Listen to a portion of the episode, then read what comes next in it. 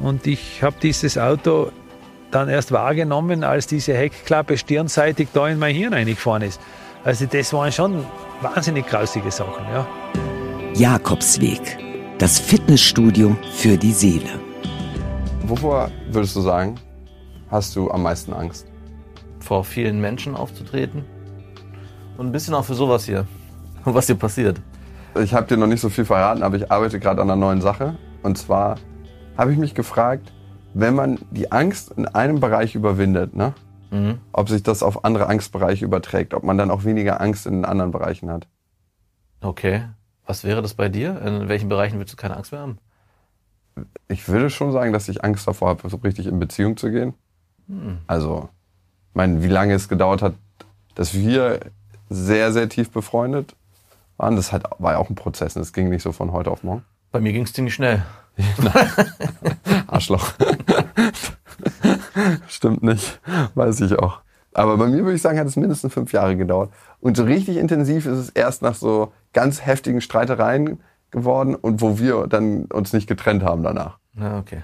Da gehe ich mit. Ja, irgendwie, wenn man so zusammen Stürme übersteht im Auge des Orkans. Und das habe ich halt noch mit einer Frau noch nie gehabt, so peinlich das ist. Und ich frage mich, ob diese Angst sich auflöst, wenn ich zum Beispiel in anderen Bereichen meiner Angst ins Auge gucke.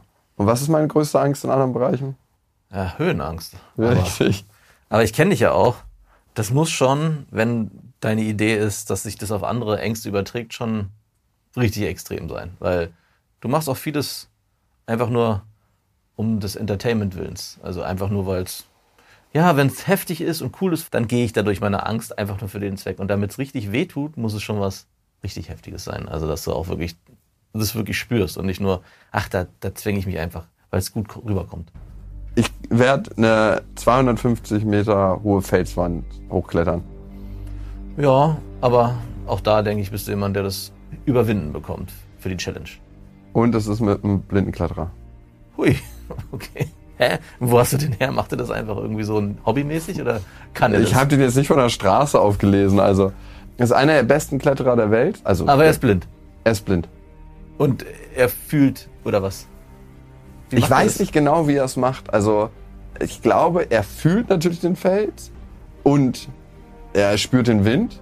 Aber wie er checkt, wo er genau ist, keine Ahnung. Das checkt man ja selber manchmal noch nicht in so einem Riesenfeld. Also ich habe keine Höhenangst und bei mir tut sich gerade was im Magen breit. Also mir wird ein bisschen flau, wenn ich mir vorstellen müsste, dass ich halt mich jemand, der blind ist. Das viel Wichtigere ist, glaubst du, wenn ich dort meine Angst überwinde, wird sich das positiv auf meine anderen Ängste auswirken. Wenn es richtig wehtut, dann ja. Also könnte es sein. Es muss richtig wehtun. Hm. Und es wird richtig wehtun. Der Mann, mit dem ich mich in den Dolomiten in eine 250 Meter Steilwand begeben werde, heißt Andy Holzer und ist einer der besten blinden Kletterer der Welt. In seine Hände gebe ich mein Leben. Bevor ich das tue, will ich einmal überprüfen, wie sinnvoll dieses Selbstexperiment überhaupt ist. Dafür möchte ich mehr zu dem Gefühl herausfinden, was die meisten von uns meiden. Angst. Die Frage ist, wie begegnet man seiner Angst richtig? Also so, dass sie nicht mehr, sondern auch wirklich weniger wird. Genau das sind Fragen, die ich mit Dr. Jens Plag klären möchte. Er ist Psychiater und Leiter der Angstambulanz der Charité in Berlin. Ja, wir reden alle über Angst. Aber was bedeutet es überhaupt, Angst zu haben? Also Angst ist erstmal, wir nennen das ein sogenanntes normalpsychologisches Phänomen. Also mir würde es eher Angst machen, wenn Sie jetzt keine Angst hätten, weil Angst dient prinzipiell dazu, dass wir gefährliche Situationen erkennen, sodass wir auch abschätzen können und dann auch von den Körpersymptomen her adäquat darauf reagieren können. Das ist ja so der Begriff Fight or Flight. Ne? Und die Symptome, die wir mit Angst assoziieren, Herzrasen, Schwitzen, erhöhtes Muskel- oder Muskelaktivität, Muskelzittern, das dient eigentlich letztlich dazu, entweder zu kämpfen oder zu flüchten und uns mhm. dann eben so einer Gefahr zu stellen. Ich habe Höhenangst, also richtige Höhenangst. Und wenn ich eine Treppe hochlaufe und man kann zum Beispiel durch die Stufen durchsehen, dann merke ich, dass irgendwann meine Beine ganz wackelig werden und irgendwann blockiert mein Körper und ich kann mich nicht mehr überwinden, dann weiterzugehen. Was passiert dann? Also erstmal nehmen Sie die Höhe wahr und Höhe ist einfach evolutionär bedingt primär was Gefährliches, nämlich man kann runterfallen. Mhm. Und dann wird diese Wahrnehmung sozusagen im Gehirn in das sogenannte Angstnetzwerk eingespeist. Und da gibt es verschiedene Hirnstrukturen, die sozusagen miteinander verbunden sind. Und im Zentrum des Angstnetzwerks liegt die sogenannte Amygdala, auch sozusagen der Mandelkern, wie Mediziner das nennen, und es ist so landläufig bekannt als das Angstzentrum. Und hier findet das Lernen statt. Also da haben sie mal gelernt, Angst zu haben vor so einer Situation oder es ist evolutionär abgespeichert dort. Mhm. Und von dort aus werden auch die ganzen Körpersymptome ausgelöst. Ne? Also Schwitzen, Zittern und auch diese psychologischen Effekte, Tunnelblick oder wie so ein Derealisationserleben. Man erlebt alles wie durch so eine Milchglasscheibe. Ich habe ein Experiment vor und ich weiß nicht, ob das in irgendeiner Weise funktionieren kann. Ich möchte mich meiner Höhenangst stellen und sagen, ich gehe einen großen, großen Berg rauf mit einem blinden Bergführer, der mich sichert. Mhm. Und ich frage mich, ob sich das auf andere Angstbereiche übertragen kann. Mhm. Vom Prinzip ja, weil sie stellen sich ja der Angst. Ne? Und dadurch, dass der Bergführer blind ist, haben sie auch einen Sicherheitsmechanismus ausgeschaltet, der ihnen eigentlich Sicherheit geben würde, wenn er sehen würde. Und das Prinzip, Angst loszuwerden, ist tatsächlich eigentlich immer sich der Angst zu stellen. Das passiert auch bei uns in der Psychotherapie. Also wenn wir Psychotherapie der Angst machen, ist ein zentrales Element, die angstauslösende Situation aufzusuchen und sie unter Ausschaltung aller Sicherheits- und Vermeidungsstrategien auszuhalten. Ich mache mal mit dem Finger eine kleine Kurve. Das heißt, die Angst steigt an, steigt an, steigt an und irgendwann fällt die einfach von alleine ab, weil das mhm. evolutionär so programmiert ist. Also die Angst ist keine Reaktion, keine Emotion, die auf ewig aufrechterhalten werden kann. Und diesen Umschlagpunkt, den muss man erleben, weil dann korrigiert sich in der Biologie, im Gehirn, im Angstnetzwerk eben diese alte Erfahrung, Angst ist da und die neue Erfahrung wird dann eingespeichert, die Angst fällt ab. Wie lange dauert das ungefähr? Also weil ich weiß ja, bei positiven Emotionen wissen wir, das dauert nicht lange, dann sind die wieder weg. Wie lange dauert das bei der Angst? Mhm. Unterschiedlich lange. Ja, ah. Wir haben zum Beispiel viele Patienten, die haben Angst vor öffentlichen Verkehrsmitteln oder in öffentlichen Verkehrsmitteln. Das nennt mhm. man eine sogenannte Agoraphobie, also Angst vor Situationen, wo ich nicht sofort raus kann oder wo ich keine Hilfe sofort kriege. Mhm. Und da fahren wir halt U-Bahn, Straßenbahn, Busse, Ringbahn. Ringbahn ist super, weil da können wir so lange fahren, wie wir es brauchen. Das heißt, bei vielen fällt es vielleicht nach einer halben Stunde ab, aber es kann auch sein, dass wir fünf Stunden fahren müssen, bis die Angst dann abfällt. Mhm.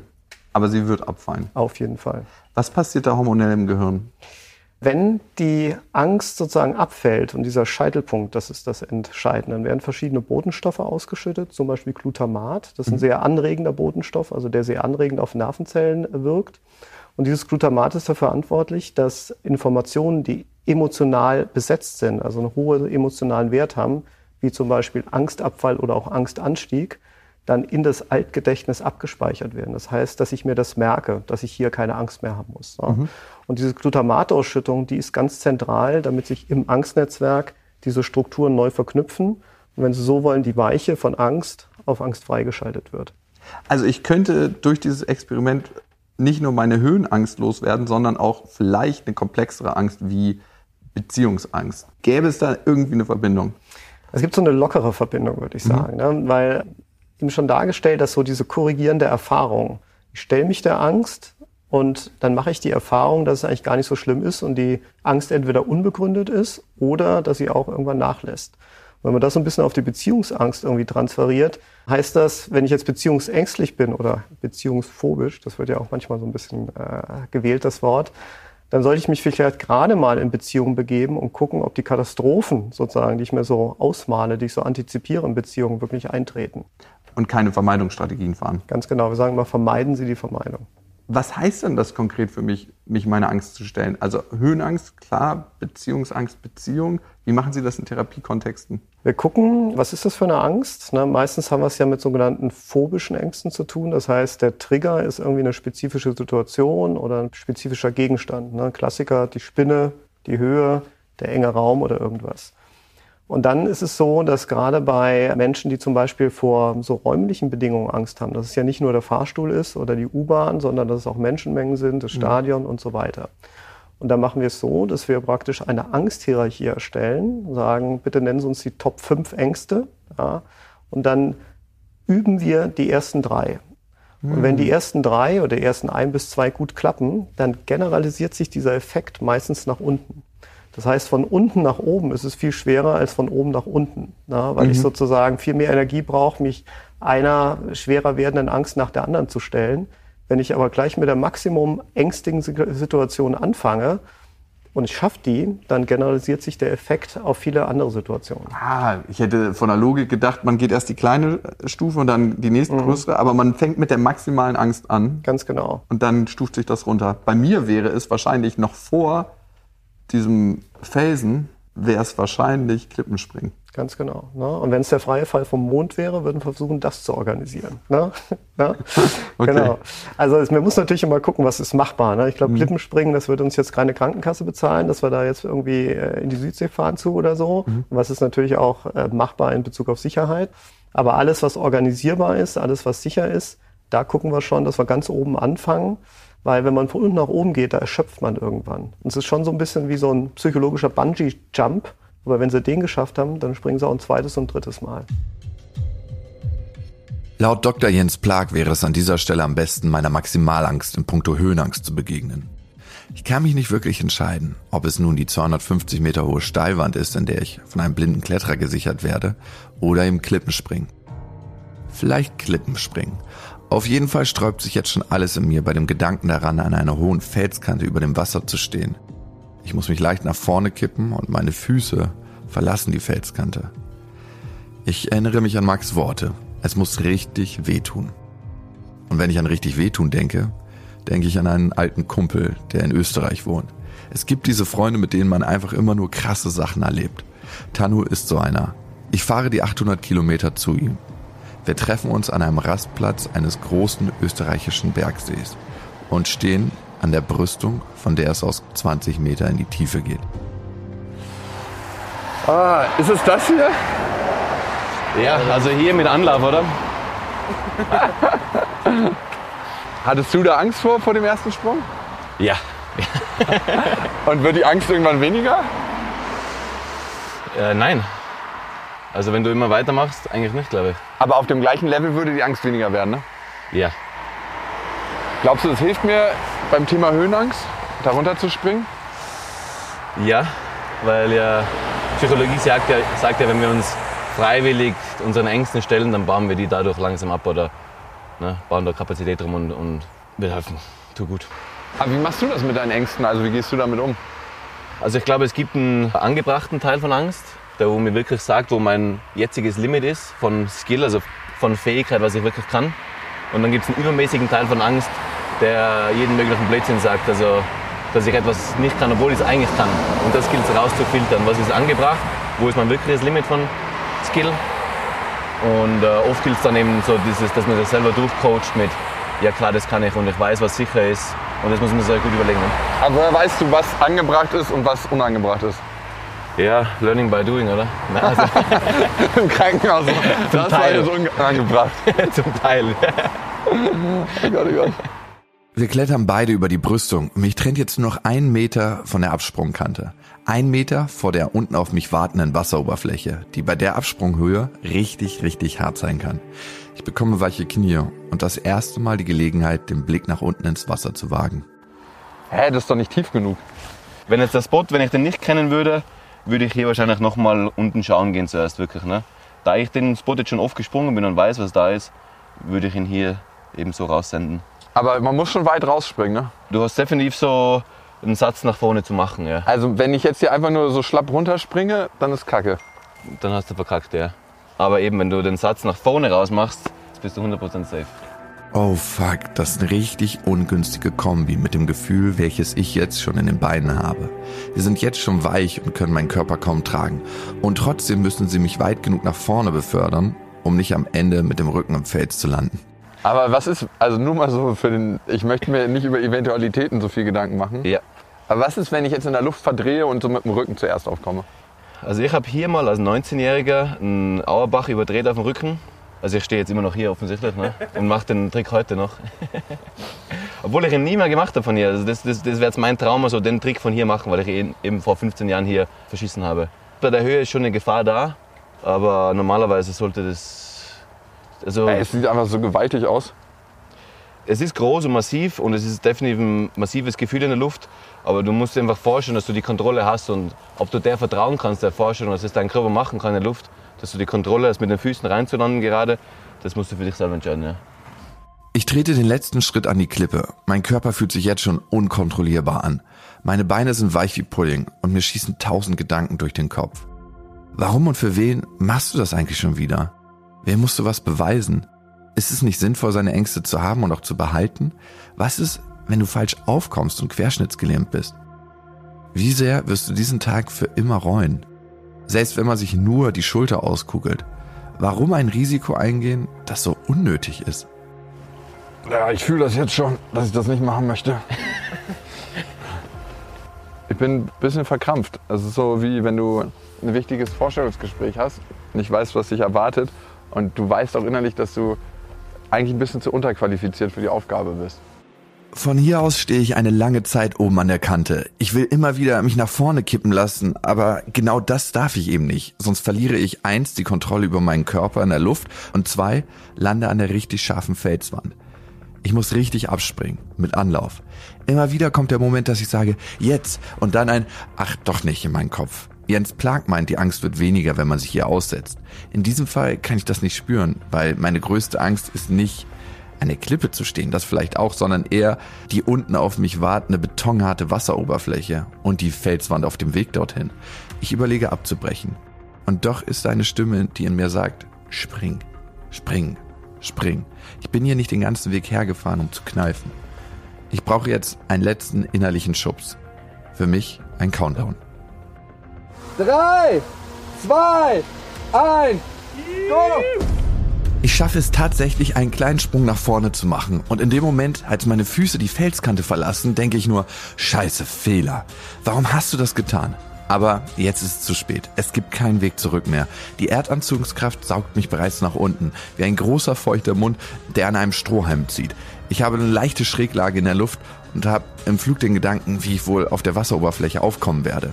Tanu hat mir geraten, meine Hände vor dem Aufprall in meinen Schritt zu legen, weil es sonst sehr wehtun kann. Außerdem soll man die Arschbacken gegen einen unfreiwilligen Einlauf zusammenkneifen. Die gefühlten ersten 10 Meter fliege ich recht normal. Dann kommt der Turbo und es wird immer, immer schneller, bis ich, bis ich auf die Wasseroberfläche treffe.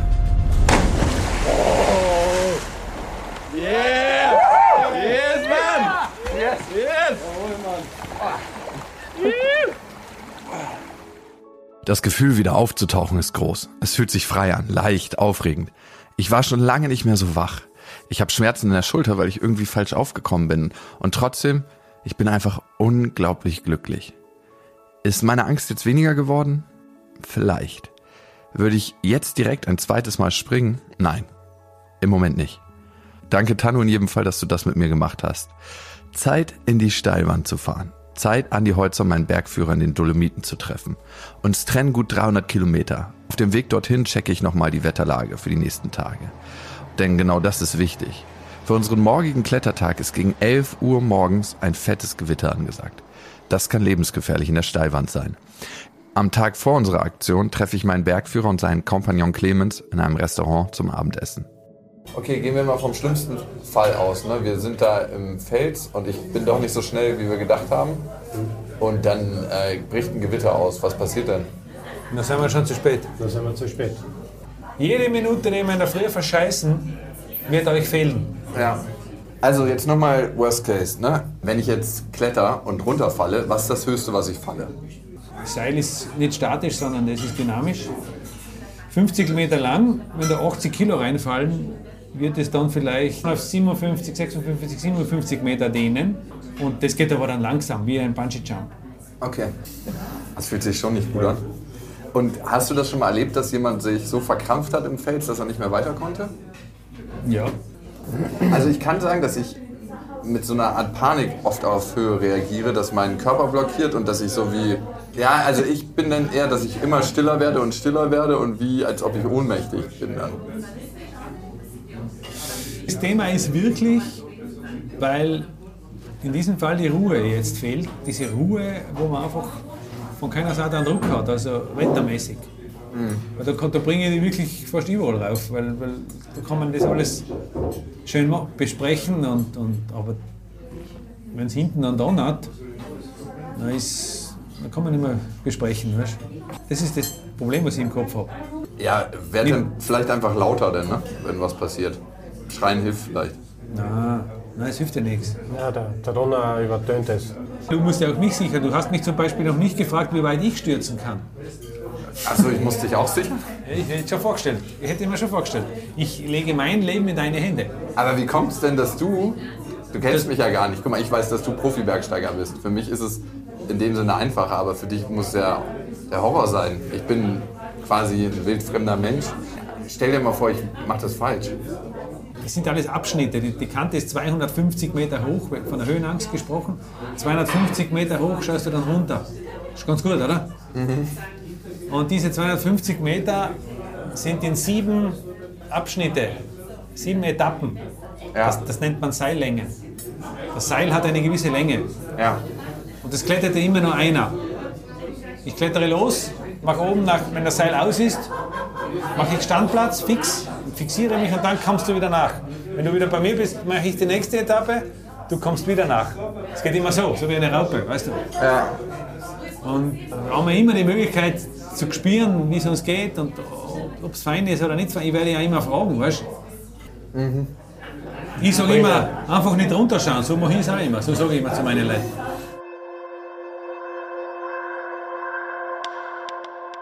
Einfach nicht runterschauen, sagt mir der blinde Bergsteiger. Humor hat er auf jeden Fall. In der Nacht checken wir nochmal die Wetterlage und es ist unsicher, ob wir überhaupt klettern können. Das Gewitter ist für 11 Uhr angesagt. Wir müssen um 5 Uhr los, um rechtzeitig oben anzukommen. Ich mache kein Auge zu. Was ist, wenn ich morgen am Fels verkrampfe und dann das Gewitter aufzieht? Dann habe ich nicht nur mich in Lebensgefahr gebracht, sondern auch meine Begleiter. Wozu? Der Wecker klingelt und wir fahren in der absoluten Dunkelheit zum Fels. Die letzten Kilometer müssen wir zu Fuß über Geröll. Die schwierigste Etappe für ihn, sagt Andy. Hier liegen tausend Stolperfallen, die er nicht sieht. Er hält sich am Rucksack seines Kompagnon Clemens fest. Weißt du, Jakob, Ja, warum ich die Hand am Rucksack habe? damit Clemens sicherer läuft. Genau, so ist es. Nein, das ein Rucksack vermittelt mir einfach den Untergrund, weißt Ah, okay, dann weißt du vorher schon, was du? Ja, passiert. und das geht's, sonst kannte ich das nicht. okay, ja, macht Sinn. Ich habe mich gerade schon gefragt, wie du das machst, weil deine Füße scheinen Augen zu haben. Funktioniert aber nur äh, äh, abwärts. Und es sieht sehr schön aus, wenn wir ein paar Wolken am Horizont haben, aber sonst sehr klare Sicht. Also eigentlich geiler könnten wir uns sonst nicht wünschen gerade im Moment. Hat der Blinde ausgesucht, die Tour. Muss ja optisch passen. Gut, den Zustieg haben wir schon mal gemeistert. Rechts um, Andi, und da bleibst genau da bleibst stehen. Da, da ist mein Seil. Ah, wow. So. Guck mir das an. Das ist fest genug jetzt hier. Ja. Also das Gute ist, wir sind jetzt beschäftigt. Da mache ich mir noch nicht so viel Gedanken. Ich glaube, manchmal ist es so mit der Angst, dass man sich einfach nicht so viel Gedanken machen sollte. Bist du entspannt, oder? Ja, ähm, geht so. Ich werde immer still, wenn ich angespannt bin. Erste Sache, gell? Ja? So, jeder Stein, jeder Griff kann dir wegbrechen. Du solltest relativ schnell, das, hast- das habe ich bei dir eh schon gemerkt, intuitiv spüren, kann ich mich an dem festhalten oder nicht. Äh, wenn du mich dann auch siehst, damit du dich nicht wunderst, Wenn du einen Abgang machst. na, wa- warum ich manchmal mehrer prüfe, ob das geht oder nicht geht. Ja. Dass ich nicht einfach weitersteige. Ja. Und wir haben ein Seil, das verbindet uns zwei. Ja. Seil ist 50 Meter lang und ich klettere heute als Vorsteiger, du als Nachsteiger.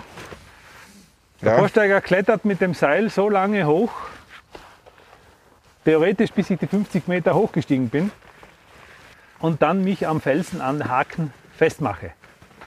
Jetzt an, seil ich dich mal an, oder? Ja. Fühlst du dich irgendwie wohl oder, ich meine jetzt wohl, na, aber äh, ja. Vertrauen hast, oder? Also ich habe Vertrauen in dich. Ich habe jetzt nicht Vertrauen in die Situation. Beschreib mir dein Gefühlsbild. Ja, es ist so eine Übelkeit, die hochsteigt hier. Also so, als ob die hochkommen möchte. Und ich weiß, dass es jetzt gleich richtig schlimm wird. Aber gut, das ist meine Illusion. Das ist vielleicht auch Teil der Angst, ne? Die Angst ist ja überhaupt das Wichtigste, was wir haben. Wenn du jetzt keine Angst hättest, würde ich mit dir wahrscheinlich gar nicht einsteigen. Denn nur Furchtlose stürzen ab.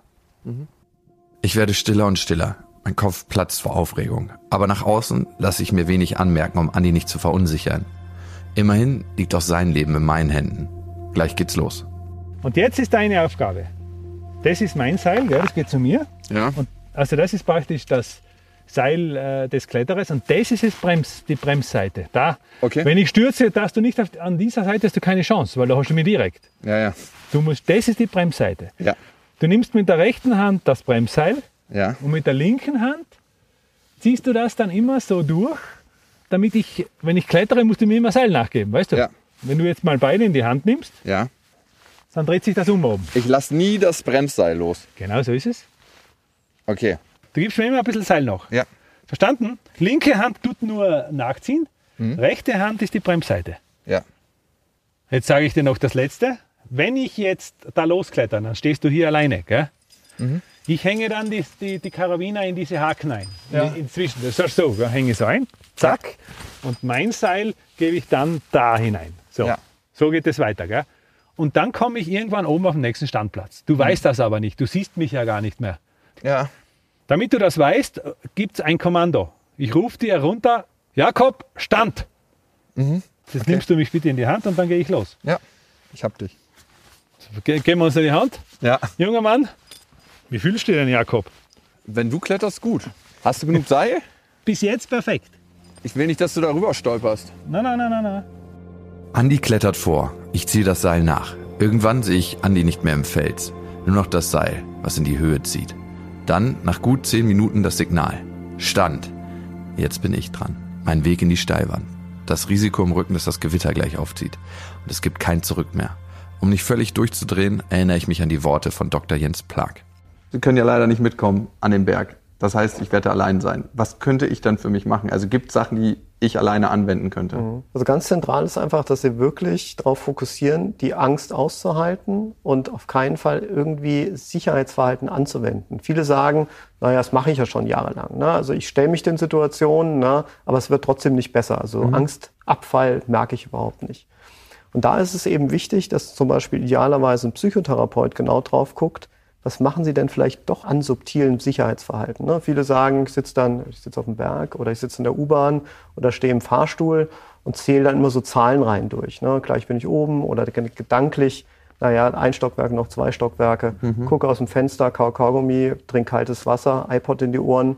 Und das ist halt nicht aushalten, sondern es ist Ablenkung. Und diese Ablenkung blockiert praktisch diesen Angstabfall, den wir erreichen wollen in der Therapie, sondern bricht den vorher ab, dann wabert die Angst so auf einem mittleren Niveau, bis die Situation vorbei ist, also bis sie wieder abgestiegen sind vom Berg, fällt dann auch ab, aber die biologischen Veränderungen im Gehirn, die nur durch diesen spontanen Angstabfall erreicht werden, die werden eben nicht ausgelöst. Und das ist wichtig, das zu erfahren, um auch festzustellen für mich, die Angst wird weniger. Ganz genau. Also es ist ein psychologischer Effekt, ne, den Sie wahrnehmen, aber der psychologische Effekt, also der Effekt der Gewöhnung, dieser Umschlagpunkt, ist absolut eng vernetzt mit einem biologischen Mechanismus, nämlich der Angstextinktion übersetzt der Angstlöschung. Das heißt also, die Angst als zentrale Information in Ihrem Altgedächtnis wird ersetzt, indem sich Nervenzellen neu verknüpfen innerhalb des Angstnetzwerks durch die Information, die Angst lässt nach. Und das ist der erste Schritt zur Besserung. Und den kann ich jetzt gehen. Die ersten Meter fühlen sich noch gut an, aber dann merke ich, dass es keinen Weg mehr zurück gibt. Ich bin jetzt in dieser 250 Meter Steilwand. Wow, krass. Schritt für Schritt, ein Fuß vor den anderen. Mit den Händen suche ich mir feste Haltegriffe. Irgendwann erreiche ich Andi und er klettert wieder vor. Die Bedingungen sind nicht ganz ideal. In Sichtweise kann ich Andi helfen, die Sicherheitshaken zu finden. Es ist ganz ein bisschen feucht und da möchte ich jetzt nicht abrutschen. So. Okay, rechts, rechts, rechts, rechts. Genau davon da 30 Zentimeter. Rechts, rechts, rechts, rechts. Ja, Genau. Verstehst du, wenn ich jetzt stürze, ja, jetzt habe ich dich. Warte. passiert gar nichts. Ja. Aber wenn ich jetzt jeden Meter höher steige, dann gehe ich immer mehr ins Risiko, bis ich zum nächsten Haken komme. Und das ist eine tolle Metapher fürs Leben auch. Man muss sich immer wieder bewegen, um dann wieder in die nächste Sicherheit zu kommen. Jakob, Stand! Stand, okay. Kannst du mich aushängen? Ja, du bist ausgehängt. Super. Jakob, Ja, nachkommen! okay. Ich komme. Ich hab dich dran! Jetzt bin ich 40 Meter hoch im Fels und die Angst wird einfach immer größer. Zusätzlich wird der Fels immer glatter. Meine Angst fängt an, mich zu blockieren. Oh, verdammt, ey. Hm. Sieht von unten so aus, als ob hier so viele Tritte sind, aber hier sind nicht so viele Tritte. Oh, verdammt. Alter Schwede, ey.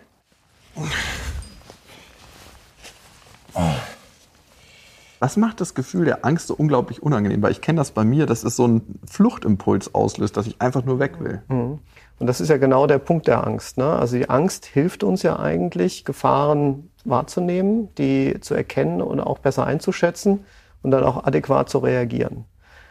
Herzrasen, Muskelzittern, Tunnelblick, alles, was wir mit Ängsten oder mit Angst haben, assoziieren, dient ja evolutionär dazu, entweder zu kämpfen, also sozusagen die körperlichen äh, Ressourcen zu mobilisieren oder zu flüchten. Hier, jetzt 50 Meter über dem Boden, kann ich weder kämpfen noch flüchten. Ich muss einfach hier bleiben. Die Technik ist primär zu sagen, ich bleibe in der Situation. Das wird vorher sehr gut vorbereitet durch den Psychotherapeuten, ne, weil man natürlich instinktiv raus will. Ja. Keiner will Angst haben. Aber im Kontext der Angstbehandlung ist das genau die falsche Reaktion. Das heißt, man muss erstmal den Patienten im Rahmen einer sogenannten Psychoedukation, das heißt mit Informationen versorgen, warum es jetzt wichtig ist, nicht seinen Instinkten zu folgen, sondern drinnen zu bleiben und die Angst auszuhalten. Ich habe eh keine andere Wahl. Ich kletter weiter mit dem Gefühl der Angst. Andi geht es gut.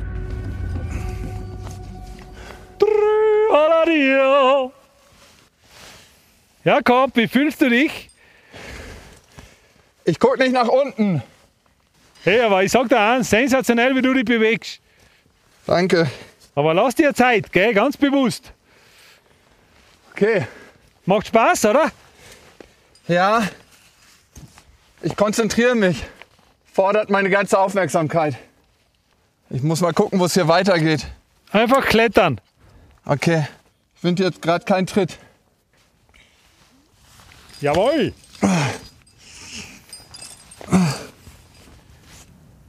Okay, ich glaube, ich gehe da rein.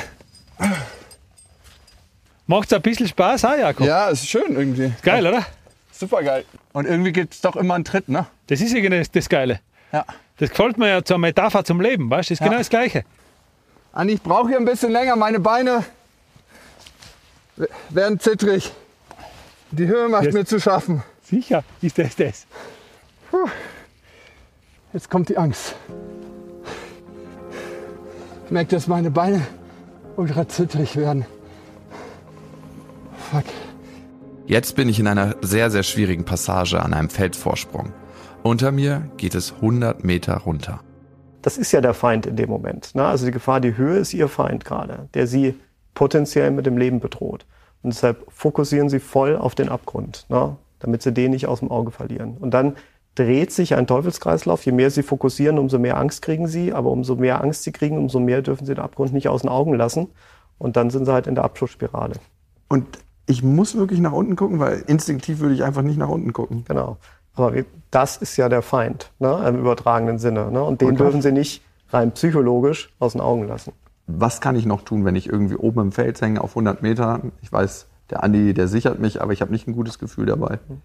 Und mein Körper blockiert. Kann ich irgendwie atmen? Kann ich, was kann ich machen? Zum Beispiel Atemtechniken sind ganz wichtig. Ne? Also kontrolliertes Atmen, ne? wo man dann wirklich mitzählt und rhythmisiert ein- und ausatmet, auch um so eine Hyperventilation zu vermeiden, die einen dann immer mehr in die Angst reintreibt. Und viele Patienten mit Angsterkrankungen profitieren sehr stark von progressiver Muskelrelaxation. Das heißt, es gezielt Muskelgruppen anspannen und wieder entspannen, anspannen und entspannen.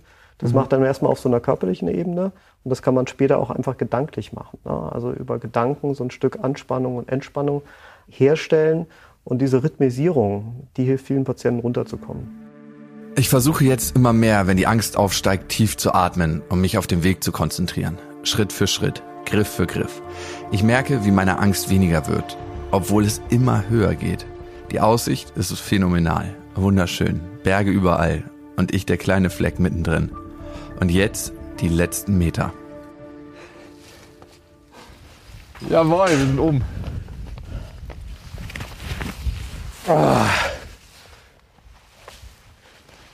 Komm her, alter Junge. Jawohl, danke. Super. Geil. Ah, fühlt sich gut an. Da weiß man, was man gemacht hat. Einige haben sich spezialisiert zu Dolomiten. Das ist ein Wahnsinn.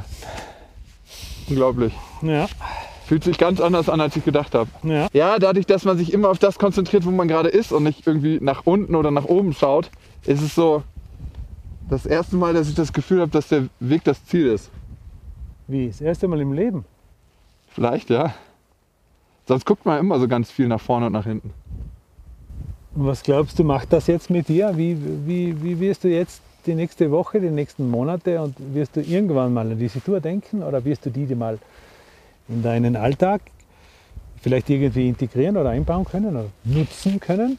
Ja, also ich glaube, oft in Angstsituationen ist es so, dass man, wenn man sich auf den Moment konzentriert, nur auf diesen einen Moment in der Situation, dass das was verändert. Anders macht. Und wie gehst du vor, wenn es keine Möglichkeit mehr gibt? Wenn plötzlich kein Tritt mehr ist und kein Griff mehr, es ist nichts, du kommst nicht mehr voran, was machst du dann? Dann gehe ich zur Seite. Dann gucke ich zur Seite, links und rechts und gucke, was da ist. Und was machst du dann? Dann wird da ein Griff oder ein Tritt sein. Du vertraust einfach an das, was du im Moment noch nicht weißt. Ja. Das muss man beim Klettern. Und in der Bewegung liegt die Chance. Im Stillstand ertrinkt die Chance. Da ist nichts mehr. Mhm. Stillstand ist Stillstand. Und sobald du dich beim Klettern bewegst, wie im richtigen Leben, ergeben sich plötzlich andere Perspektiven und Möglichkeiten. Danke. War gut heute. War gut. Ich habe echt gesagt vergessen, dass du blind bist.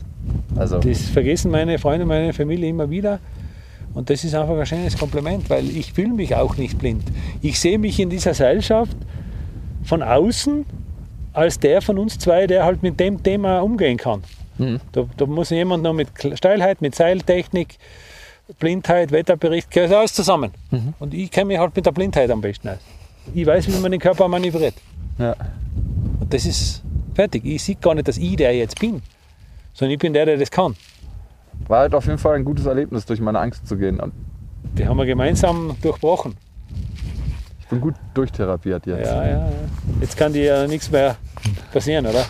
Jetzt können wir nur noch Beziehungen Angst machen. Beziehung, das kann, kann, da könnten wir das nächste Mal einen Film machen. Da könnte ich dich auch durchführen. Okay. Das ist unglaublich kompliziert. Also wesentlich schwieriger wie die Tour. Wie, wie viele Jahre Beziehungserfahrung hast du schon? Ja, ich bin 31 Jahre verheiratet. Ordentlich. Ja. Auch hier wieder, das Gefühl, meine Angst überwunden zu haben, macht mich unglaublich glücklich. Mir geht es gut. Sehr, sehr gut. So gut wie schon lange nicht mehr. Ja, vielleicht so gut wie nach dem Klippensprung. Also ja, gerade eben erst. Aber es ist das Gefühl, wirklich seiner Angst in die Augen geguckt zu haben. Ein paar Meter weiter setze ich mich mit Andy in eine Felsspalte. Ich möchte mehr über ihn und sein Leben erfahren. Wie bin ich aufgewachsen? In einem kleinen Dorf mit 300 Einwohnern. Und das war ziemlich unspektakulär, simpel, einfach. Warst du von Geburt an blind? Ich habe äh, eine irreparable Netzhauterkrankung, einen Gendefekt. Bin von Geburt an nicht mit Stäbchen und nicht mit Zäpfchen ausgestattet. Also mein Sensor, wenn man das jetzt so umlegen würde auf eine Digitalkamera, der funktioniert bei mir nicht. Ja. Siehst du auch kein Hell und Dunkel? Gar nichts. Ich kriege durch den Sehnerv überhaupt keine Information. Was aber nicht bedeutet, dass ich kein Hell und Dunkel unterscheiden kann. Wie muss ich mir dich als Kind vorstellen? Ja, du brauchst dir nur vorstellen, den Menschen, der heute mit dir klettern war, das ist genau das Kind, wie ich früher war. Also ich habe das Kind immer noch in mir. Das ist nämlich ein Rezept von mir und das gebe ich auch gerne weiter. Das Kind in dir bringt dich voran und nicht der Erwachsene in dir. Ja, der Erwachsene in dir macht es gleich kompliziert. Der hat dann plötzlich Rahmenbedingungen und der hat dann plötzlich äh, Vorgaben. Bei mir ist ganz viel noch das Kind dabei. Und ich war eben kleiner damals, ich hatte nicht viel, so viele Erfahrungen, ich war nicht so rational, ich war nicht so pragmatisch, ich war, noch, ich war einfach nur der eine Teil, den du von mir kennengelernt hast heute, nämlich ein kleines Wesen, was einfach neugierig ist, was einfach ständig fragt, was einfach äh, interessiert an der Welt ist. Und wenn ein Kind dann keine Augen zur Verfügung hat, ist es genauso interessiert an der Welt. Und das war für mich vielleicht noch mehr Reiz, die Welt zu erforschen, weil andere Kinder haben vielleicht manchmal geglaubt, das kann ich eh sehen, das brauche ich gar nicht weiter erforschen. Aber dass nur die Fassade gesehen wird, wo sich die erste Welle des Lichtes bricht, dass hinter dieser Fassade, wo das Licht nicht hinkommt, äh, wesentlich spannendere Dinge zu entdecken sind, das habe ich natürlich dann als erstes entdeckt von meiner Rasselbande, weil sehende Kinder haben das damals ja noch nicht gewusst. Ja. Und so habe ich wahrscheinlich schon von klein auf an einen ganz anderen Weg gehen müssen, um überhaupt mithalten zu können oder annähernd mithalten zu können. Und das hat mir jetzt den Weg bereitet, den ich jetzt hier gehe. Wussten die anderen Kinder, dass du blind bist? Nein, auf keinen Fall. Also das habe ich ja meinen Eltern verboten, äh, überhaupt denen zu sagen, weil ich habe als Fünfjähriger schon so eine, Klarheit gehabt und äh, meinen Eltern schon quasi einzelne kleine Befehle geben, ja, mehrere, nicht nur einen, ja, äh, die meine Eltern und mich vorangebracht haben, ja. Manche Befehle waren natürlich für den Hugo, aber der eine Befehl war ganz wichtig, ihnen zu sagen, äh, es ist verboten, den anderen von meiner Blindheit zu erzählen. Erstens habe ich es nicht als Blindheit empfunden. Zweitens wusste ich damals schon, wenn ich weiterhin barrierefrei leben möchte, dann darf ich meine Freunde nicht mit Blindheit überfordern, weil die Blindheit ist das Problem meiner Freunde und nicht meine. Ja. Und ich wusste damals schon, wenn ich jetzt der blinde Andi bin, dann darf ich die, die, die halben Dinge nicht mehr mitspielen. Dann darf ich nicht mehr auf die Baumhütte raufklettern und oben einen Nagel einschlagen. Mit den Kühen Sombrero spielen und so weiter. Äh, das, das wäre nicht gegangen, weil die Kinder wären dann zu ihren Eltern gegangen und hätten gesagt, es war halt cool, mit Andi über die Sprungschanze zu springen mit dem Fahrrad. Dann hätten die Eltern dieser Kinder ja schon gesagt, ja, das dürft ihr nicht machen, der Andi ist ja blind. Wisst ihr, ihr könnt das, das, das geht ja nicht, das funktioniert. Es ist alles nur ein, ein Hemmschuh, wenn ich da die Blindheit gesagt hätte. Und deswegen habe ich das nicht gesagt. Ich habe es natürlich nicht ganz unterdrücken können. Ich meine, natürlich bin ich blind gewesen und natürlich habe ich äh, die Hopalas und die kleinen äh, Dinge da äh, fabriziert, die man eben nur fabrizieren kann, wenn man nicht sehen kann. Aber das habe ich immer als, ja, manchmal als Gaudi-Aktion und manchmal als also richtig sieht er halt nicht, ein bisschen ein Problem hat schon, das hat sich schon umgesprochen, dass er nicht normal sieht. Ja. Aber der Andi sieht halt ein bisschen schlechter. Mhm. Aber pff, was soll das? Das hat meine Jungs ja überhaupt nicht gestört, weil er ist ja cool, er hat ja Ideen, er hat Projekte, wir haben ständig mit Andi eine Gaudi und er hat immer neue Ideen. Die Blindheit war einfach so ähnlich, wie wenn der andere hat schwarze Haare und der andere hat blonde Haare. Und der Andi ist halt blind, ja. Ich habe keinen Unterschied. Was waren das für Unfälle, die dir passiert sind in deiner Kindheit, in deiner Jugend? Es ist immer darum gegangen, wenn Geschwindigkeit, Geräuschkulissen in Kombination aufgetreten sind. Also mit dem Fahrrad zu fahren, und das ist mucksmeißelstill in dem Dorf, es war ja kein Auto, es war ja nichts. War relativ easy, solange ich die Abrollgeräusche der Räder meiner Freunde gehört habe. Aber wenn da ein Auto gekommen ist, oder ein Traktor, oder ein Bächlein, ein Bach, ja, da, bin, da, da ist halt dann plötzlich die Straßen zu schmal geworden. Da bin ich halt draußen aber nicht irgendwie gestrauchelt, sondern bums, wie ein, ja, wie ein Blinder halt, ja. Oder wenn der Nachbar dann vom Einkaufen heimkam und hat da seinen Wagen draußen mitten auf der Straße abgestellt, da war ja kein Verkehr, da hat man das Auto einfach auf der Straße stehen lassen, wo es steht. da kommt ja kein Auto mehr am Nachmittag. Und der hat die Eckklappe offen gehabt, weil er seine Einkaufssachen da rein trug ins Haus. Die kommen halt dazwischen drin mit dem Fahrrad daher. Und ich habe dieses Auto dann erst wahrgenommen, als diese Heckklappe stirnseitig da in mein Hirn reingefahren ist. Also das waren schon wahnsinnig grausige Sachen. Ja. Und dann habe ich aber nicht das Problem gehabt, dem zu erklären, dass ich blind bin. Der ist dann gekommen und hat dann fürchterlich mit mir geschimpft, weil, weil ob, ich, ob ich nicht hinschaue, du musst doch schauen, wo du hinfährst. Ich habe nicht gesagt, dass ich blind bin, das wissen die Leute ja nicht. Äh, und ob er wohl nicht bei seiner Zierleiste und sein Auto irgendwie irgendwas kaputt. Es war einfach immer auf der Ebene. Und dann habe ich mich davon geschlichen und habe Angst gehabt, dass das im Dorf wieder rum erzählt wird, weil ja, meinen Eltern habe ich wieder was anderes erzählt, dass ich mit dem Kopf halt irgendwo anders Angst, dass mir da irgendjemand mit einem Stück Holz gestreift hat, irgend so Scheiß halt nicht. Und so habe ich die ganze Kindheit irgendwie überbrückt. Ja, und bin ich immer schärfer geworden, weil ich einfach gewusst habe, ein zweites Mal fahre ich dem Nachbarn immer in die Heckklappe. Ist mhm. völlig klar. Aber ich konnte doch nicht wissen, dass der da mitten auf der Straße steht. Ja, wie denn auch? Wie kam es denn, dass deine Eltern dir so vertraut haben? Also, weil die hätten ja auch sagen können, hey, der Andi, der kommt auf eine Sonderschule, dann kommt er auf. Ja, das haben nicht die Eltern gesagt, das haben die Ärzte zu meinen Eltern gesagt. Aha. Ich habe ja eine blinde Schwester auch, das muss man auch wissen. Die ist älter als ich, äh, hat einen anderen Verlauf gehabt, die ist erst mit 13 völlig erblindet. Und da ist es noch irgendwie. Aber jetzt kommt der Geburtsblinde nach, der zweite in der Familie, das zweite Kind. Und dann haben die Ärzte schon gesagt, äh, der, der, der muss in eine, in, in eine Blindenschule, der muss, das, das, das geht nicht mit der normalen Zivilisation, kann der nicht leben, das geht nicht. Ich vermittelte auch damals dann meinen Eltern diesen Befehl, es war damals eher eine Bitte, bitte gebt mir da jetzt nicht weg da von meiner Heimat, von meiner Community, von meinen Projekten. Ich habe ja da Projekte gehabt, wir haben ja ständig was vorgehabt. Es war ja alles ein wahnsinnig spannendes Leben. Und jetzt kommt da dieser komische Herr Doktor und sagt, es geht nicht. Ich habe ihn einfach nicht verstanden. Ich verstehe ihn heute noch nicht. Und dieser Doktor hat auch nicht gewusst, dass ich Profi-Bergsteiger werde. Das hat er nicht gewusst. Ja. Ich habe relativ früh schon verstanden, dass er nicht böse ist und dass er nicht äh, ein guter Doktor ist. Aber ich habe relativ schnell verstanden, dass er einfach nicht alles wissen kann und dass er meinen Überblick und meinen Weg nicht gesehen hat. Ja. Und deswegen war ich ihm auch nicht böse. Wie kam es, dass deine Eltern so ein Vertrauen in dich hatten und gesagt haben, okay, sie nehmen das an und erzählen niemandem, dass du blind bist? Meine Eltern hatten eine sehr einfache Herkunft, also es waren keine groß intellektuellen Leute. Mein Vater war Briefträger, kam von einem ganz einfachen Bauernhof als einer von sechs Kindern und äh, meine Mutter war auch aus ganz einfachen Familienverhältnissen raus, simpel, aber gute Werte. Ja. Die waren quasi, ja eigentlich waren sie überfordert. Ja. Die haben da ja jetzt keine Lösung gesehen. Ja. Und die haben auch gewusst, dass es Institutionen gibt und Ärzte und alles Mögliche, die da weiterhelfen.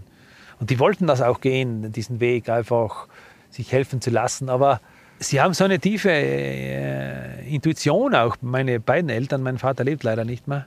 Die haben so eine tiefe Intuition auch gehabt, dass sie die Message, die hinter meiner Fassade gesteckt hat, also ich habe mich ja damals nicht so ausdrücken können, aber meine Ausstrahlung hat denen einfach schon als dreijähriges Kind, wie ich drei Jahre alt war, haben die schon gespürt, allein wie ich mich bewegt habe, wie ich reagiert habe, wenn mir so ein Lego-Baustein auf den Boden fällt und welche Konstruktionen ich mit meinen Lego-Bausteinen gebaut habe. Also die haben einfach sofort gesehen, da ist irgendein Potenzial, was wir jetzt nicht greifen und nicht fassen können. Aber das ist kein tollpatschiges, blindes Kind.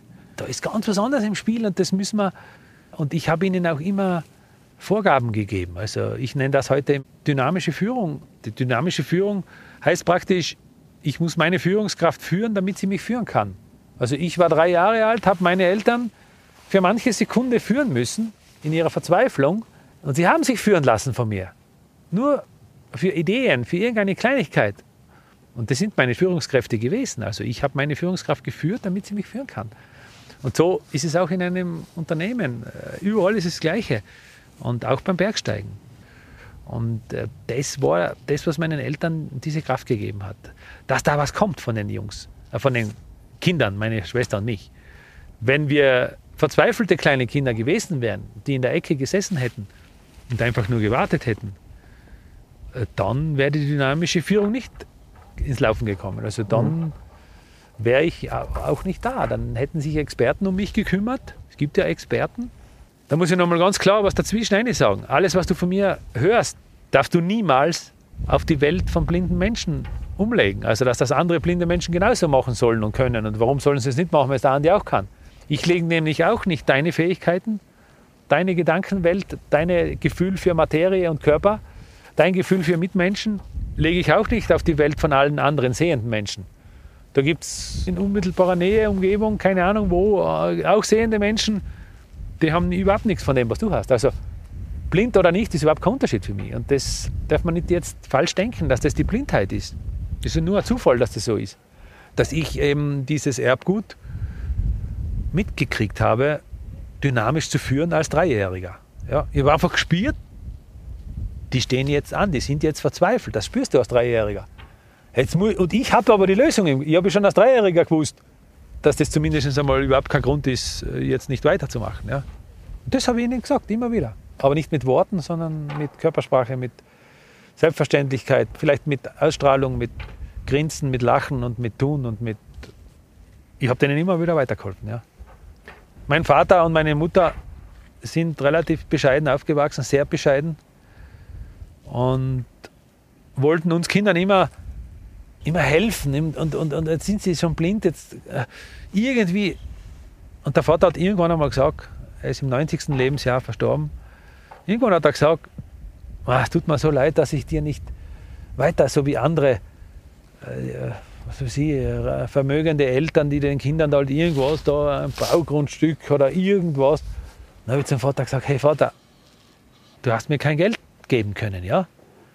Aber was viel geiler ist, ihr habt mir das Werkzeug mitgegeben, mit dem ich selbst Geld produzieren kann.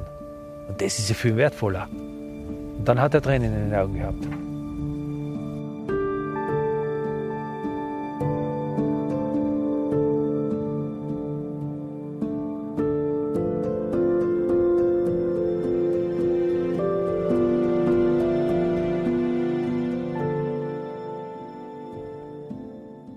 Wovor hattest du als Kind am meisten Angst?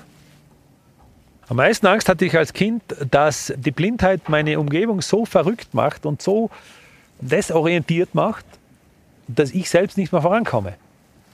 Wenn du mit deinen Jungs im Heustadel, im obersten Stockwerk des Stadels, an einen Balken rauskletterst, ja, und dann fünf oder sechs Meter durch das ganze Gebäude runterspringst auf den Heuhaufen, wo aber in Zwischengeschossen wieder Balken sind, wo du zwischen 70 cm breiten Abständen durchhüpfen musst, ja, in Fallgeschwindigkeit.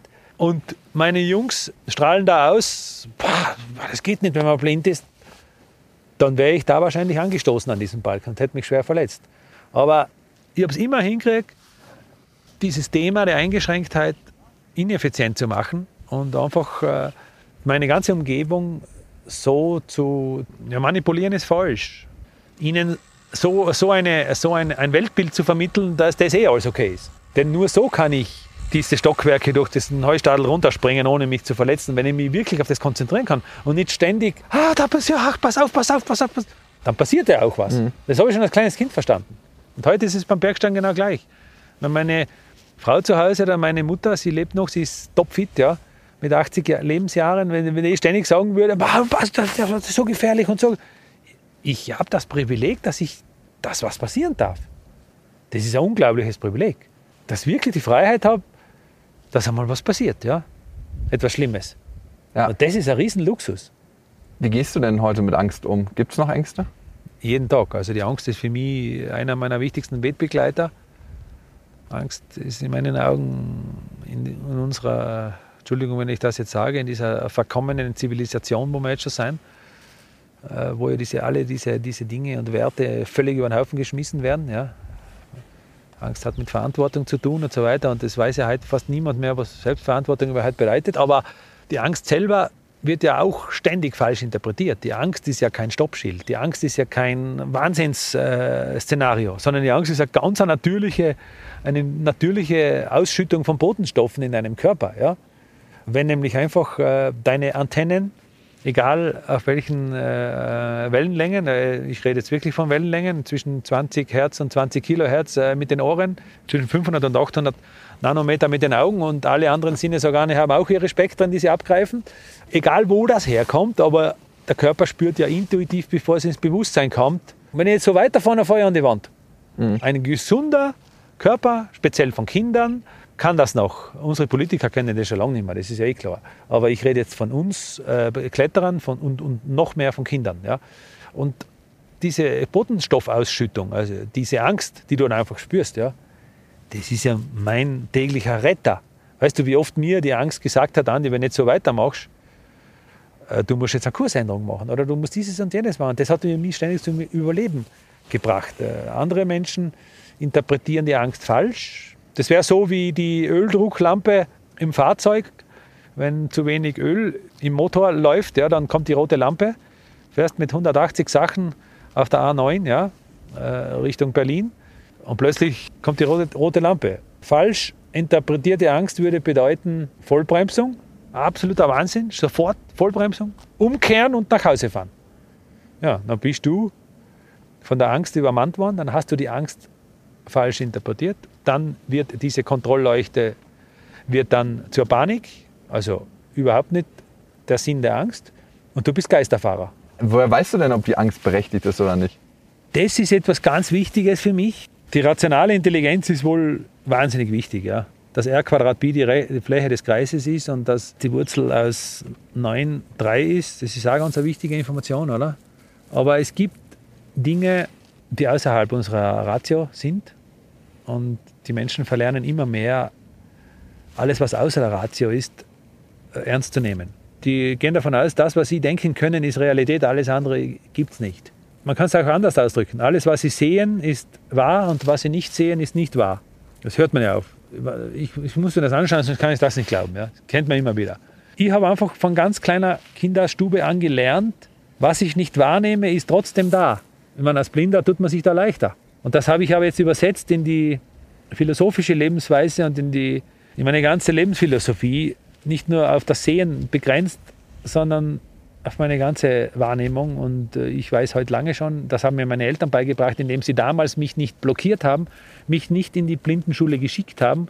Sie haben nicht gesehen, dass das ein wahnsinnig spannendes Leben werden könnte, sondern sie haben einfach gesagt, nur weil wir es nicht sehen und nicht ahnen und nicht denken können, heißt das noch lange nicht, dass das nicht trotzdem Realität werden kann. Das bin ich dankbar. Das ist irrsinnig. Das ist mein Lebensweg. Und den lebe ich jetzt weiter. Mir geht es genau gleich. Ich bin ganz oft in einer Situation, wo ich auch nichts mehr sehe, quasi, wie geht das jetzt? Wie kann ich das lösen?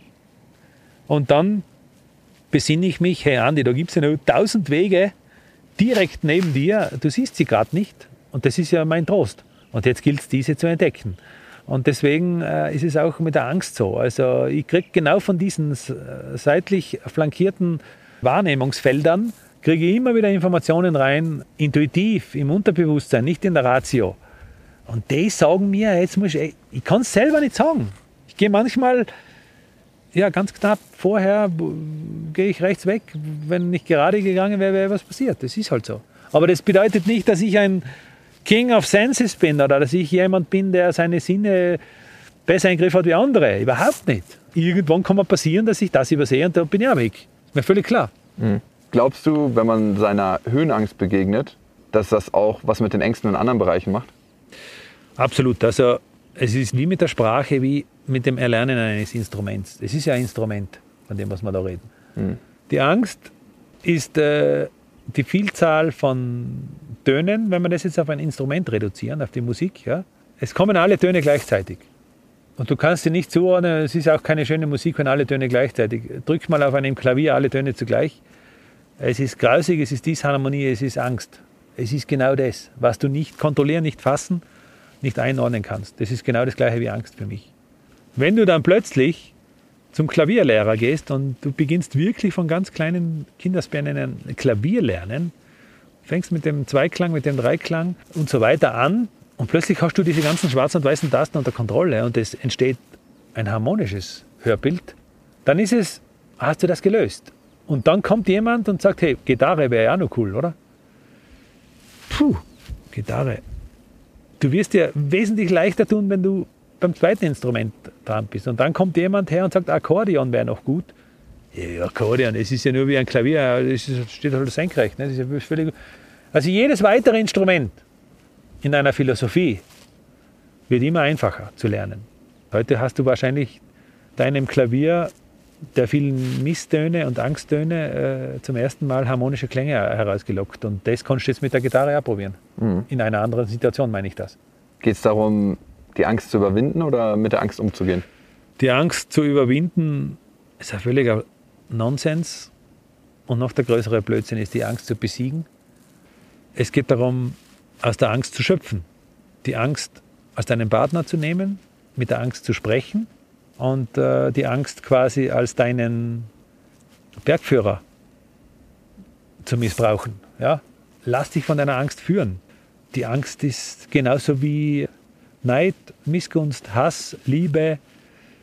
Sind alles verschiedene Botenstoffe, die der Körper in verschiedenen Situationen ausschüttet und die haben alle einen Sinn. Und die brauchen wir nicht bekämpfen, das ist ja ein Teil unseres Daseins. Es wäre das Gleiche, wenn ich zu dir sage, äh, bekämpfst du deinen linken Fuß oder den rechten Oberarm, den bekämpfst du ja auch nicht.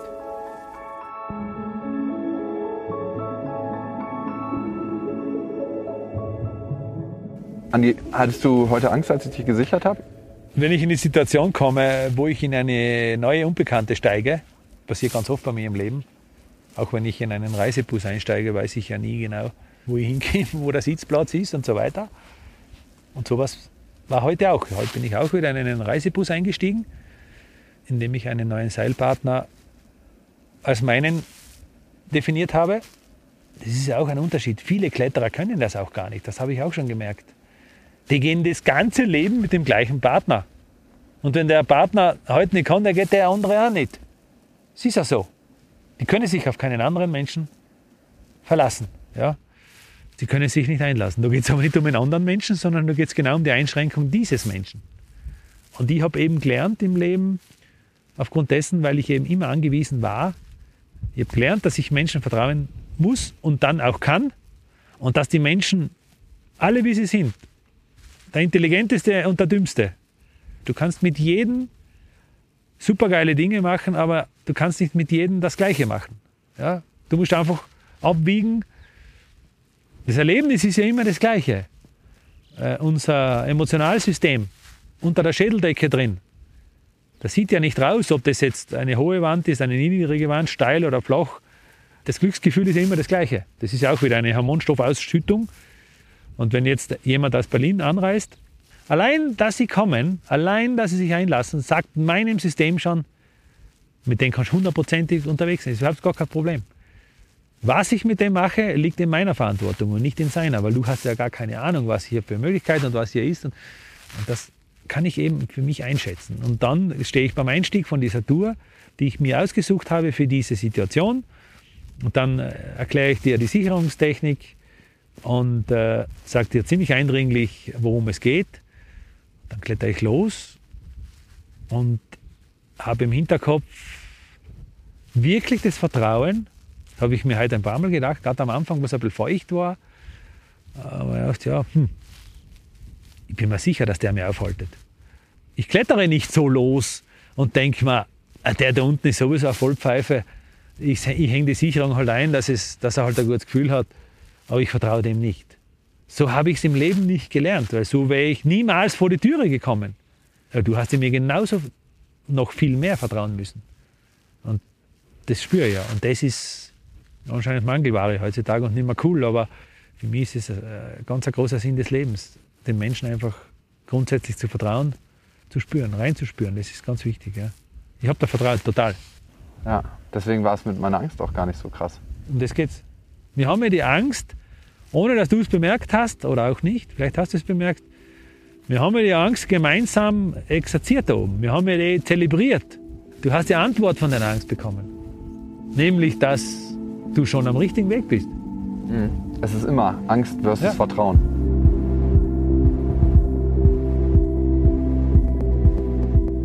Andi, was mich auf jeden Fall die Klettertour gelehrt hat, ist, dass es nicht darum geht, irgendwie seine Angst zu besiegen, sondern eher mit der Angst umzugehen.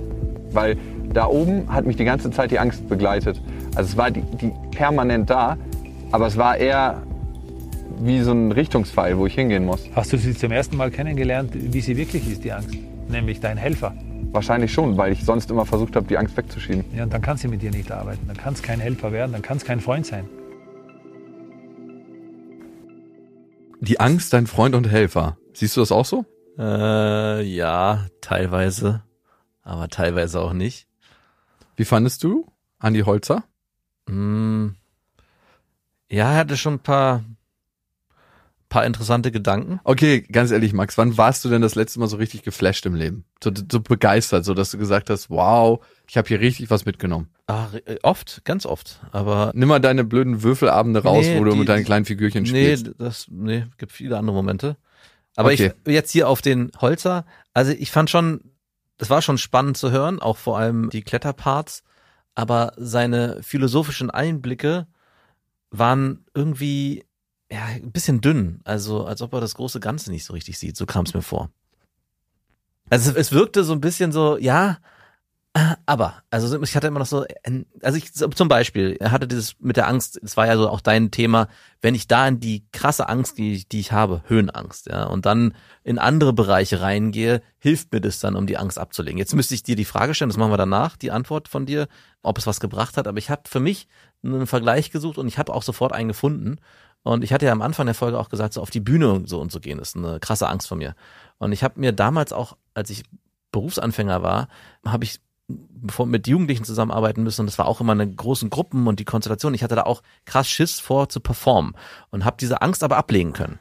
Und dann dachte ich, okay, da ich ja hier diese Angst hatte und jetzt so ein bisschen auch hier eine ähnliche Angst hochkam bei dieser Bühnensituation. Also die Angst fühlte sich sehr, sehr ähnlich an. Das Kontaktgehen mit Menschen. Hat mir überhaupt nichts gebracht. Also die Angst war wie erneuert und es gab keinen Transfer für mich.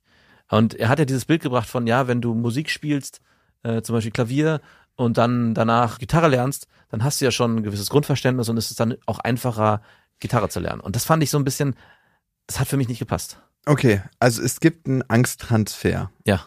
Und je komplexer die Angst wird, desto schwieriger wird es, den Transfer zu machen, ganz klar. Aber zu deiner Situation, du hattest Angst vor großen Menschenmengen zu sprechen, Ja. hast dich dabei unwohl gefühlt, hast das bei den Jugendlichen gemacht, wo du dich auch unwohl gefühlt hast. Ja. Du weißt nicht, wenn du diesen Weg nicht gegangen wärst, wie es heute wäre in Bühnensituationen.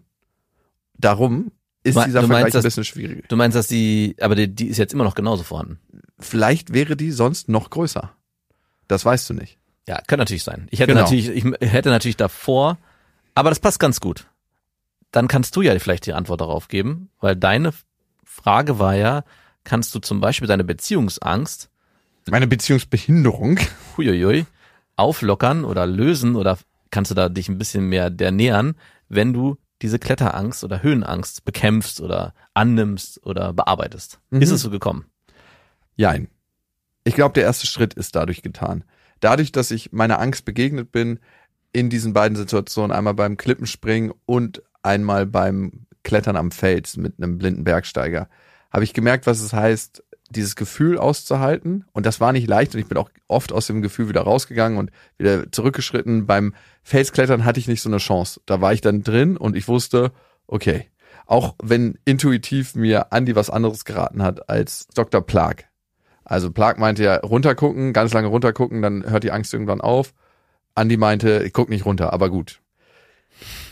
Ich habe auf jeden Fall gemerkt, dass im Fels die Angst irgendwann aufgehört hat. Also beziehungsweise weniger geworden ist. Da war ich aber auch anderthalb, zwei Stunden am Klettern, ne? Ja, das glaube ich gern. Und das hat sich unglaublich gut angefühlt und dadurch hat eine krasse Verbindung stattgefunden zwischen mir und dem Fels und der Natur und allem, was da war. Ich habe mich, glaube ich, selten im Leben so verbunden gefühlt, als an dem Moment, wo ich da oben angekommen bin, in dem Vertrauen, mein Leben in die Hände von Andi gelegt habe und da oben an der Spitze zu stehen und zu merken, wie klein wir sind, wie krass sich das anfühlt. Das hat schon was mit meinem Vertrauen in Menschen gemacht, weil letzten Endes hat eine Beziehungsangst ja immer was damit zu tun, wie sehr du in Menschen vertraust und in dich selber. In Menschen lassen mich fallen oder nicht und in dich selber bin ich es eigentlich wert, geliebt zu werden. Und bin ich es jemandem wert, hier in der übertragenen Situation, dass er das Seil so festhält, dass ich nicht in den Abgrund stürze. Dadurch, dass die Beziehungsangst aber viel, viel komplexer noch ist und sich kleine Mechanismen, kleine Sachen einschleichen, die fernab von ich bin an einem Fels und bin gesichert sind, überträgt sich das nicht 100 Prozent. Und trotzdem, glaube ich, konnte ich einige Sachen beim Thema Angst mitnehmen. Einmal Angst mehr als Helfer zu sehen, als Guidance auch zum Teil und trotzdem sich nicht nur von seiner Angst leiten lassen. Wenn man seine Angst ins Gesicht sieht und diese Angst auch aushält und dieses Gefühl auch erlebt, dann ist es die bessere Chance, dass diese Angst vorbeigeht, als wenn man sagt, okay, ich lenke mich ab, ich mache was anderes und ertrage dieses schlimme Gefühl nicht. Und das können wir generell sagen bei Gefühlen. Gefühle sind immer nur von kurzer Dauer. Bei Glück wissen wir das, bei schönen Gefühlen wissen wir das. Bei negativen Gefühlen tendieren wir dazu, das zu vergessen. Wir denken immer, die halten für immer. Aber eigentlich hält immer nur dieses Ausweichen vor dem negativen Gefühl für immer. Und das ist auf jeden Fall ein Learning für mich. Und das Aller, Allerwichtigste für den Schritt der Veränderung und für den Schritt meiner Veränderung ist das Erkennen. Und ich konnte heute für mich wieder mehr erkennen. Hast du nicht genug erkannt? Müsstest du jetzt nicht mehr bei etwas verändern? Das ist nicht, Oder was wolltest du sagen? Ich wollte eigentlich auf deine Ausführungen nochmal eingehen und Okay. fragen, wenn du sagst, also ich gehe damit, äh, dass eine Beziehungsangst weitaus komplexer ist als so eine Grundangst vor Höhe. Ist denn deine Höhenangst weniger geworden? Das auf jeden Fall. Ah, na das ist doch, dann war es ja, dann ist es ja dann Es war alles wert. es war es doch wert. Und es war ein krass geiler Ausflug, den ich by the way steuerlich absetzen kann. Wenn euch diese Folge gefallen hat, dann schreibt gerne eine Bewertung. Das hilft mir auf jeden Fall weiter, dann weiß ich, wie euch der Podcast gefällt, ob er euch gefällt oder nicht. Das könnt ihr bei Apple Podcast machen. Ihr könnt diesen Podcast abonnieren auf allen gängigen Plattformen, auf Spotify, auf Amazon Music, auf dieser und natürlich überall, wo es Podcasts gibt. Empfehlt diesen Podcast gerne weiter, ne? wenn er euch ein bestimmtes Gefühl vermittelt hat, wenn ihr eine Erkenntnis daraus ziehen konntet oder wenn ihr auch einfach nur entertained wart. Empfehlt diesen Podcast weiter. Ich würde mich sehr freuen. Vielen Dank für eure Zeit. Und eine ganz, ganz wichtige Sache zum Schluss noch. Was klingt wie ein Mann, der auf dem Feld steigt oder ein Mann, der eine Klippe runterspringt, dahinter steckt ein großes Team, was dafür sorgt, dass alles so klingt hier, wie es klingt. Und ich möchte an dieser Stelle meiner Redaktionsleitung an Groß danken, dem Redaktionsteam Leonie Bender und Lena Günther und dem Produzenten Jonathan Raue und Joscha Grunwald, der macht, dass alles so klingt, wie es klingt, dass ihr akustisch mit auf die Reise genommen werdet. Vielen lieben Dank an dieser Stelle an euch. Jakobsweg, das Fitnessstudio für die Seele.